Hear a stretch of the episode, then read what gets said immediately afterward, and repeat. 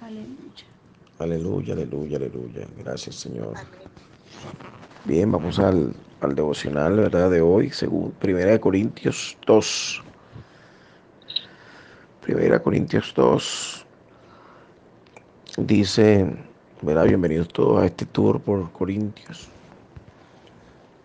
Dice, ya, un momentico que aquí están los lentes.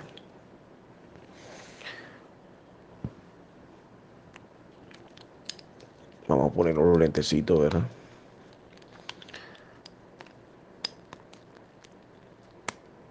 Ok, ahora sí. Aleluya. Gracias te damos por los lentes, Señor. Aquí tengo esto. Dice, así que hermanos, orando, cuando fui a vosotros, perdón, para anunciarlos el testimonio de Dios, no fue con excelencia de palabras o de sabiduría. Pues, no, pues me propuse no saber entre vosotros cosa alguna, sino Jesucristo Aleluya. y a este Jesús crucificado. Qué bonito, ¿verdad? Él, aquí no vemos como Pablo no fue con palabras de sabiduría, o sea, no fue con, sino con pura revelación. Él fue en el Espíritu Santo. Y así debe ser. Hablar lo que el Espíritu Santo nos ministre a nuestro espíritu. No podemos hablar palabras eh, que endulcen a la gente o, puedan endulzar paladar o puedan, ¿verdad? Este, qué sé yo, tenía mucha labia para eso. Hay gente que tiene mucha labia, ¿verdad? Como una vez me dijo mi apóstol, Papa Calvetti, me dijo, mire hijo, predicar cualquiera predica, pero pastoría del corazón. Y es así, yo creo en eso. Es un consejo que guardo en mi corazón porque predicar cualquiera predica, pero pastorear, ¿verdad? Y buscar estar entre las ovejas y, y dedicarle tiempo y amarlas y oler a ovejas es otra cosa. Porque dice, pues me propuse no saber entre vosotros cosa alguna sino a Jesucristo y a este crucificado. Eso es predicar a Jesús, predicar a Cristo, más nada. Porque yo podría hablarle de la historia del cacao, ¿verdad? Por decir algo. O, podemos predicar cosas bonitas, podríamos decir. Pero si no hablamos de Jesús, ¿qué estamos haciendo? Yo podría dar una prédica sobre cualquier cosa. Sobre cómo hacer billete, por ejemplo, por decir algo. Pero, pero Ayer, ayer hablaba con el Señor eh, y oraba con el Señor y hablaba con el Señor y, y el Señor me dijo que el trabajo nuestro pastoral es preparar a la iglesia para la segunda venida de Cristo, más nada. Revelar a Cristo, predicar a Cristo, para que la gente se enamore de ese Cristo, de ese Jesús que vino a morir por nosotros en amor del Señor que la gente se enamore de Cristo para que quiera volver a ver a ese Cristo. Quiere encontrarse con ese Cristo. Preparar a la iglesia. El trabajo pastoral de este tiempo, iglesia, es preparar a la iglesia para la segunda venida de Cristo, más nada. aprender a vivir por fe, obediencia y santidad. Yo no, no, no, no, el problema es que muchas veces, y lo digo con mucho respeto y con mucho dolor, ¿verdad? la iglesia se ha visto, se ha vuelto un lugar donde, donde los pastores se han vuelto coaching, intentando coaching motivacional, en lugar de preparar a la iglesia para la segunda venida de Cristo. Dice, yo estuve entre vosotros con debilidad y mucho temor y temblor. Y ni mi palabra, ni mi, ni, mi, ni mi predicación, dice Pablo, fue con palabras persuasivas de humana sabiduría, sino con demostración del poder, de, del, perdón, del Espíritu y de su poder. ¿Para qué? Para que vuestra fe no esté fundada en la sabiduría de los hombres, sino en el poder de Dios. Ahí está. Está tremendo esto, está poderoso esto. O sea, Pablo dice, mire, yo no vine a hacer un coaching, yo vine a predicar el Evangelio de verdad. Adoramos al Señor. Porque hay gente que habla bonito, yo podría hablarle bonito, pero si no lo llevo a Cristo, si no predicamos a Jesús, al Cristo resucitado, al Cristo de la gloria, al Cristo de poder, al Cristo de fe, de obediencia santidad, al Cristo de unción, estaríamos perdiendo tiempo, hermano. Estaríamos perdiendo tiempo. Y fíjate lo que dice. Sin embargo, hablamos sabiduría entre los que han alcanzado madurez. Importante que entendamos algo, iglesia. Y sabiduría no de este siglo, ni de los príncipes de este siglo que perecen. Mas hablamos sabiduría de Dios en misterio, la sabiduría oculta, la cual Dios predestinó ante los siglos para nuestra gloria. Dice, hablamos sabiduría entre los que han alcanzado madurez. Iglesia del Señor que escucha este audio y que me escucha ahora en vivo. La madurez se alcanza. ¿Cómo? Bueno, buscando presencia, leyendo la palabra, pidiendo revelación del Espíritu Santo, leyendo la Biblia cada rato, tapa, tapa, tapa los mapas. La madurez es algo que se alcanza. No se siente esperar, ¿verdad? A que la madurez llegue. No le va a llegar. Usted tiene que procurarla, tiene que anhelarla, tiene que buscarla, tiene que alcanzarla. Adoramos al Señor. Hay gente que la madurez no es algo que te va a llegar con los años. No, no, no, no, no, no, no, no, no, no, no. Ahí, ahí, ahí, ahí, yo veo muy, mejor, Dios mío, ayúdame. Por eso vemos muchas veces que dice, oye, pero este recién convertido, mira cómo Dios lo usa. Bueno, hermano, porque el tipo procura alcanzar la madurez, tiene hambre de Dios. Está en el primer amor. Y hay gente que tiene 400 años en el Evangelio y está en el mismo sitio, en la misma banca, en el mismo, en el mismo lugar y, no sale de ahí bendito. Adoramos al Señor. Sigamos leyendo. Más hablamos sabiduría de Dios en misterio, la sabiduría oculta, la cual Dios predestinó antes de los siglos para nuestra gloria, lo que ninguno de los príncipes de este siglo conoció, porque si lo hubiera conocido, nunca habrían crucificado al Señor de gloria. Uf. Los religiosos, gente que también tiene la religión y todavía no quiere salir de eso, porque se, se aferró tanto a su, a su religiosidad que niega, que niega a Cristo. Estás negando a Cristo, hermano. Y la religión es así. Mire, las tres grandes religiones monoteístas no niegan a Cristo, lo ignoran, que es peor. Adoramos al Señor. Lo ignoran. Lo ignoran, lo ignoran.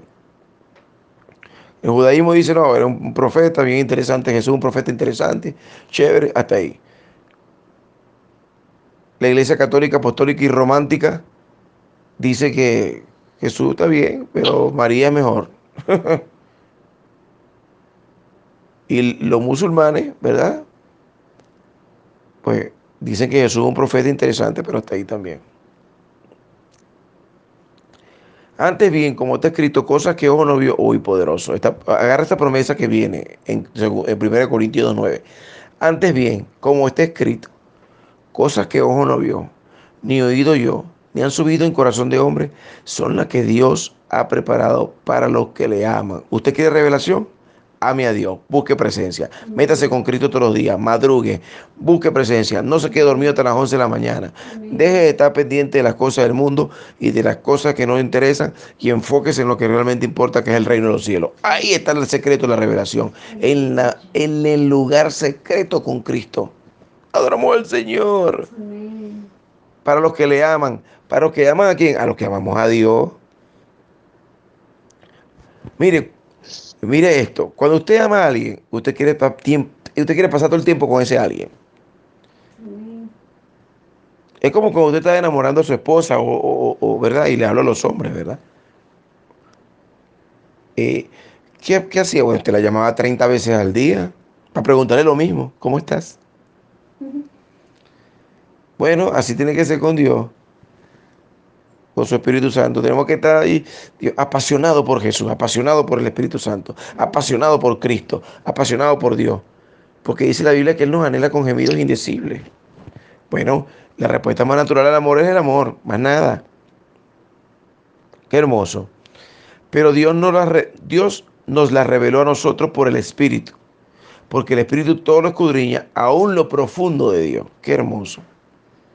Quiero saber algo de Dios. Espíritu Santo, estoy aquí contigo, en tu presencia. Revélame el corazón de Dios. Uy, qué hermoso. Porque ¿quién de los hombres sabe las cosas del hombre, sino el Espíritu del hombre que está en él? Así tampoco nadie conoció las cosas de Dios, sino el Espíritu de Dios. Ahí está. Ahí está. Y nosotros no hemos recibido, y lo que dice, y nosotros no hemos recibido el Espíritu del mundo, sino el Espíritu de que proviene de Dios, para que sepamos lo que Dios nos ha concedido. Hay gente que no sabe lo que ha recibido de parte de Dios porque no busca presencia de Dios. Adoramos al Señor. Y esto es importante, iglesia. Hay gente que no sabe cómo pelear contra el enemigo porque nunca en su vida ha leído la Biblia. Y como no ha leído la Biblia, no se conoce ni una de las siete mil promesas que están en la Biblia que son para él. Adoramos al Señor.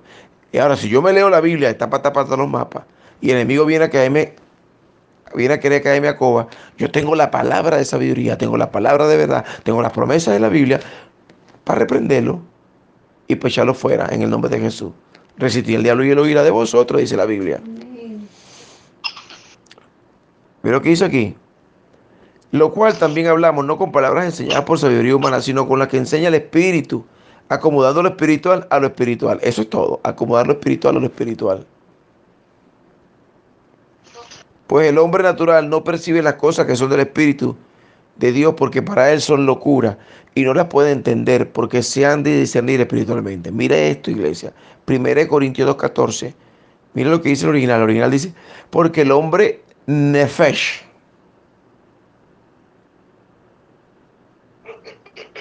¿Qué quiere decir eso?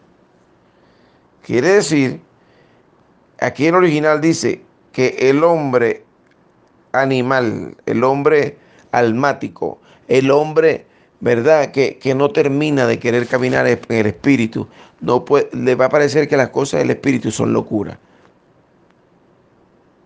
Adoramos al Señor. Adoramos al Señor. El hombre, usted y yo fuimos creados para vivir en lo sobrenatural, en lo espiritual de Dios. Por eso hay gente que va a la iglesia y, después le dice al hermano, ¿verdad? Que está al lado, dice, ¿tú, de verdad crees que eso que predicó el pastor es verdad? ¿Tú crees que es verdad que, el pastor de verdad dice esto y, y de verdad es así? Porque está en el alma. Es el hombre animal que todavía no se ha dejado transformar, ¿verdad? Por el espíritu. Porque como está almático y vive en el alma y es almático, pues no comprende lo, sobrenatural de Dios, que solamente se puede entender por el Espíritu. Adoramos al Señor. Por eso dice aquí que el hombre natural no recibe las cosas que son del Espíritu de Dios, porque para él son locura y no las puede entender, porque se han de discernir espiritualmente. En cambio, el hombre espiritual juzga todas las cosas, pero él no ha juzgado de nadie. Ahí está. Hay gente que vive juzgando.